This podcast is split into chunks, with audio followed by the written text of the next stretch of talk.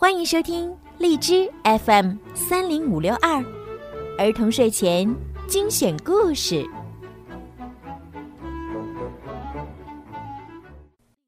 亲爱的小朋友们、大朋友们，你们好！欢迎收听并关注公众号“儿童睡前精选故事”，我是每天给你们讲故事的小鱼姐姐。今天呢是董清源小朋友七周岁的生日，妈妈为你点播了一首故事。妈妈想对你说：七岁的你今年上了一年级，是一名优秀的小学生了，每天都会自己收拾书包、整理文具。但是赖床和磨蹭的缺点，尽量还是要改正一下哟。妈妈希望你在今后的学习和生活中，做一个开心、勇敢的小朋友。遇到困难要自己克服，也要动脑筋解决困难和问题，不要老是哭鼻子哟。多读书，少看电视，少玩游戏。最后呢，祝你生日快乐，爱你的妈妈。小鱼姐姐呢，也要祝董清源小朋友生日快乐。好了，现在呢，就让我们一起来听今天送给董清源的故事吧，《神奇校车之追寻恐龙》。今天是学校的开放日，家长和亲友们下午会来参观我们的学习成果。我们把整个教室布置成了恐龙乐园。卷毛老师忽然走了进来，说：“同学们注意了，我要宣布一个好消息。”卷毛老师说：“我们得到一个邀请，去参观一个恐龙化石的挖掘现场，咱们这就出发。”大家纷纷走出了教室，有一个同学还抱了一台摄像机。其他人各拿了一个恐龙模型，希望能带来好运。如果你们班有一位全校最古怪的老师，你也需要祈祷自己天天都有好运气。真不愿意，我们又要坐上那辆摇摇晃晃的老校车了。大家都抱紧了自己的幸运恐龙，暗暗祈祷。能有好运气。我们的校车驶入了高速公路，卷毛老师在驾驶座上大喊道：“同学们，我们将前往恐龙化石之乡。谁知道什么是化石啊？真幸运，我们都完成了家庭作业，知道化石就是存留在岩石中的古生物遗体或遗迹。”最常见的是骨骼和贝壳，不过也发现有脚印、蛋、牙齿等种类的化石。校车行驶了很久很久，我们来到了一片沙漠地带。这里有许多人正在忙碌着。卷毛老师告诉我们，这就是恐龙化石发掘现场。这些人啊，是古生物学家，是专门研究史前生物的。在这里，每一个人都在专心致志的工作。他们拿着各种工具，把化石从岩石中分出来。这些古生物学家告诉我们，他们找到了一种鸭嘴龙的化石。这种鸭嘴龙被命名为慈母龙。这些古生物学家看起来有点沮丧。他们说：“我们想找一些恐龙蛋的化石，但是找了很久，还是没有任何发现。”卷毛老师的眼睛亮了一下，接着大喊：“同学们，想去找慈母龙的巢穴吗？”他催着我们上了校车，就开车出发了。我们没走多远。卷毛老师就把车停了下来，他旋转了仪表板上的一个转盘样的东西，校车就开始变形，好像变成了一个巨大的闹钟。卷毛老师告诉我们，这是一台时光转换机。闹钟上的指针开始往回走。一小时前，一天前，一年前，窗外沙漠的景色嗖嗖的变换着。一千年前，一百万年前，大家抓牢了！卷毛老师大喊：“我们就要到慈母龙生活的时代了！”叮铃铃铃铃铃铃，校车闹钟突然响起来。我们听到卷毛老师说：“哦，糟糕，机器出了点故障，我们走得太远了。不过别担心，不担心，我们现在所处的时代可比慈母龙时代早了好几百万年呢。”卷毛老师指着一群正在河边猎食的恐龙说：“它们叫做腔骨龙。”是不是觉得它们的体型很小？没错，早期的恐龙啊就是这么小而轻的。那些体型巨大的恐龙是后来才出现的。突然，一只巨大的爬行动物从水里冒了出来，还张着大嘴。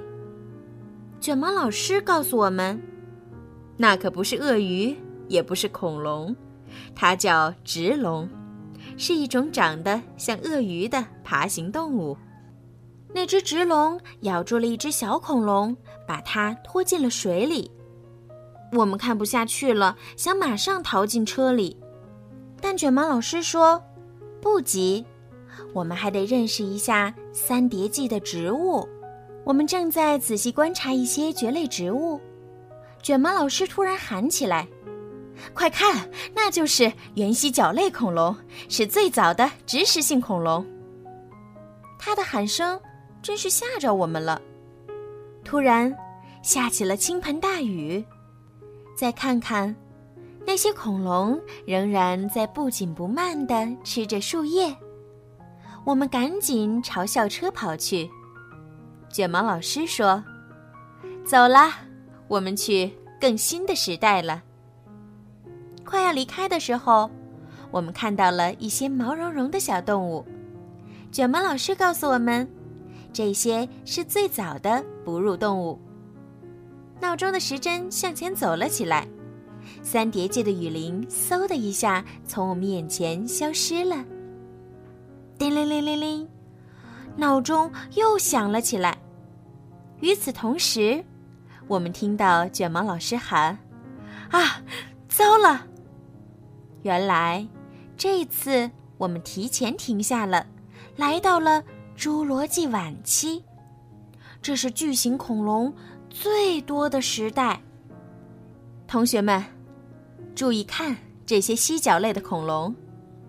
卷毛老师说：“不用他提醒，我们也不可能错过，因为它们是陆地上体型最大的动物之一。”我们在一堆树叶下面发现了一窝正在孵化的恐龙蛋，附近还有几只剑龙正在进食。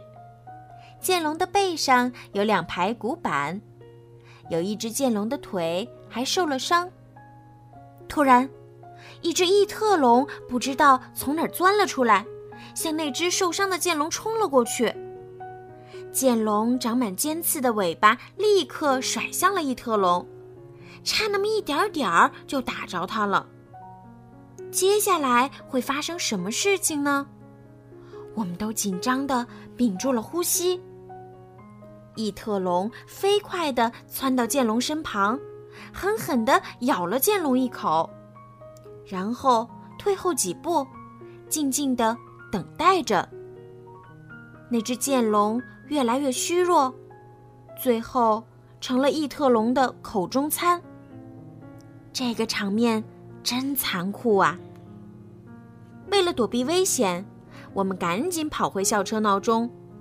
卷毛老师指着校车外的一些奇怪的大鸟说：“这些鸟就是最早的鸟类，叫做始祖鸟，它们出现在侏罗纪晚期。”说完，他便按下了快进按钮，大喊一声：“慈母龙，我们来了！”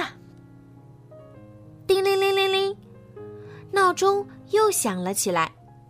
我们向外一看，立马疯掉，我们又挺早了。现在我们来到了白垩纪晚期。卷毛老师这时宣布，在这个时代，我们所在的北美大陆的正中央是一片海洋。我们的校车开始沉入海水中。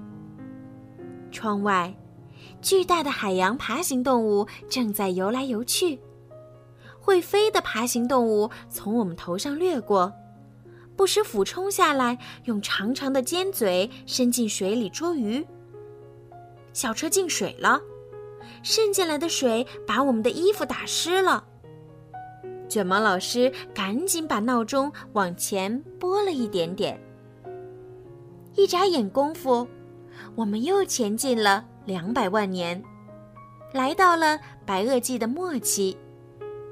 这是地球上有恐龙生存的最后一段时期，也就是我们一直在寻找的慈母龙生活的时期。